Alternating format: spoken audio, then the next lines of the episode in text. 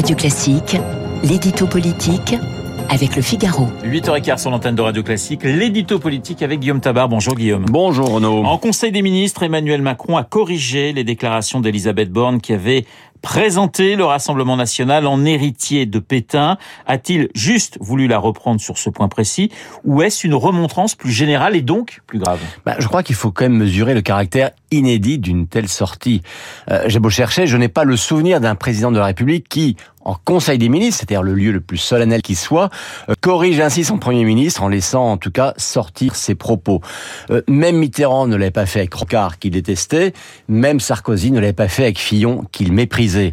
Euh, remettre Elisabeth Borne à sa place, devant les ministres qu'elle est censée diriger, euh, c'est de la part d'Emmanuel Macron un geste d'humiliation. Et ce qui est inquiétant pour elle, c'est que, sans la nommer, c'est que euh, ça n'est depuis l'épreuve des retraites, ce n'est pas la première fois que le chef de l'État prend son contre-pied. Elle avait cru faire un geste d'apaisement en promettant de ne plus utiliser le 49-3. Macron lui a rappelé qu'il n'était pas très malin de se priver d'une arme constitutionnelle. Borne a cru pouvoir renvoyer au camp grec le projet de loi immigration. Quelques jours plus tard, le président l'a sommé de reprendre au plus vite les consultations. Et là, elle se hasarde sur le terrain de la lutte contre la RN en ressortant le vieil épouvantail usé de Pétain. Eh bien, Macron tient à souligner qu'on ne fait pas reculer le parti de Marine Le Pen avec des arguments moraux. Euh, ça commence quand même à faire beaucoup. Question simple, est-ce que ça peut continuer encore longtemps comme ça Peut-on dire qu'entre Macron et Borne, rien ne va plus? Alors, Il est clair que la lune de miel, si tant est qu'il n'y en ait jamais eu une, entre eux, est bel et bien finie.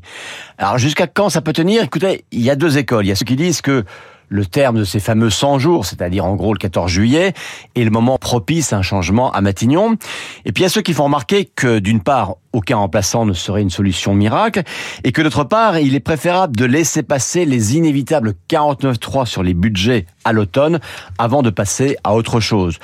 J'avoue que j'ai longtemps été sur le second scénario et que je ne croyais pas à un renvoi rapide d'Elisabeth Borne, mais là quand même le ton monte quand même très très fort. La première ministre pouvait-elle s'attendre à une telle réaction?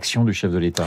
Écoutez, franchement non. Hein. Alors je disais euh, lundi ici même l'erreur à la fois historique politique et électorale euh, qu'il y avait à vouloir à tout prix renvoyer le RN à de supposés racines pétinistes. Je dois d'ailleurs que les arguments que je vous développais ici sont ceux qu'a repris hier le chef de l'État. Pourtant, lui-même ne s'est pas privé de jouer les amalgames historiques, notamment entre les deux tours de la présidentielle.